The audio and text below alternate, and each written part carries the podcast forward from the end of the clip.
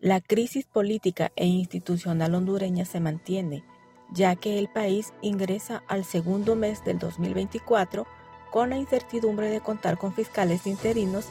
que de hecho no son reconocidos por la comunidad internacional, quien junto con otros sectores nacionales reclaman al Congreso Nacional la elección de los titulares del Ministerio Público con 86 votos que le otorguen la legitimidad democrática que establece la Constitución del país. Saludos a usted que me escucha a través de la plataforma de Proceso Digital y Departamento 19.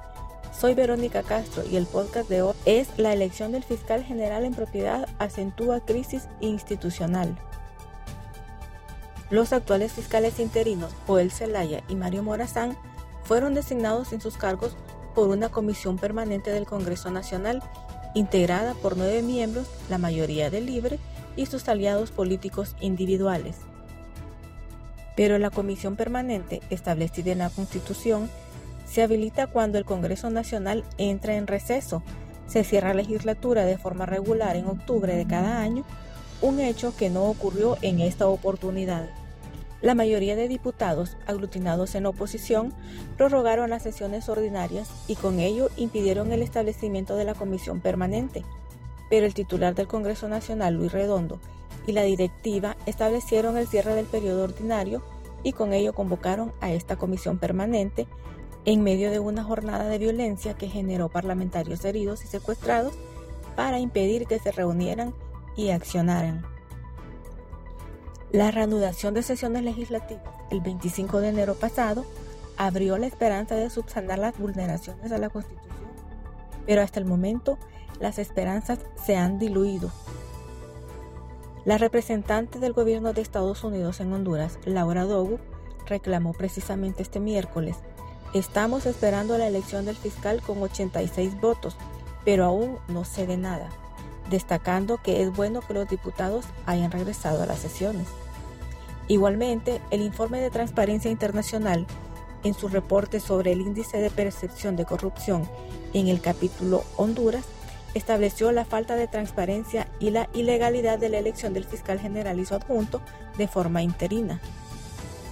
En otro orden, pero siempre vinculado al debilitamiento institucional, las denuncias sobre supuestos intentos de reformar el reglamento de la Corte Suprema de Justicia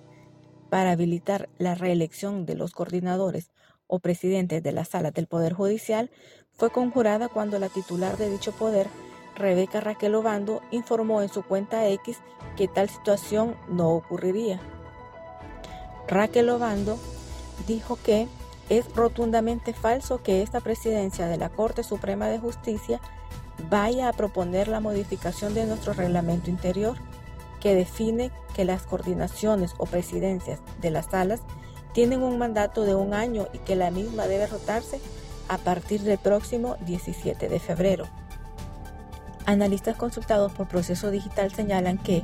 el mayor riesgo de la llamada contrarreforma que potencialmente se gestaba en el Poder Judicial buscaba la creación de una corte institucional con poderes plenos e independientes dentro de ese poder del Estado. El analista Raúl Pineda Alvarado afirmó que el tema de la multicrisis que vive Honduras Libre tiene un proyecto que está por encima de la Constitución de la República y de las leyes hondureñas. Para el analista, este proyecto genera una enorme inseguridad e incertidumbre que afecta la inversión y la convivencia entre las fuerzas políticas. La única salida es que la oposición se integre en una alianza partidaria fuerte, respetable, dinámica y proactiva, sugiere Pineda Alvarado. Nicaragua es un espejo en el que debemos vernos y la situación actual que atraviesa es por la indiferencia, la falta de participación y la apatía de la gente, concluyó. Hasta aquí el podcast de hoy. Gracias por informarse con Proceso Digital y Departamento 19.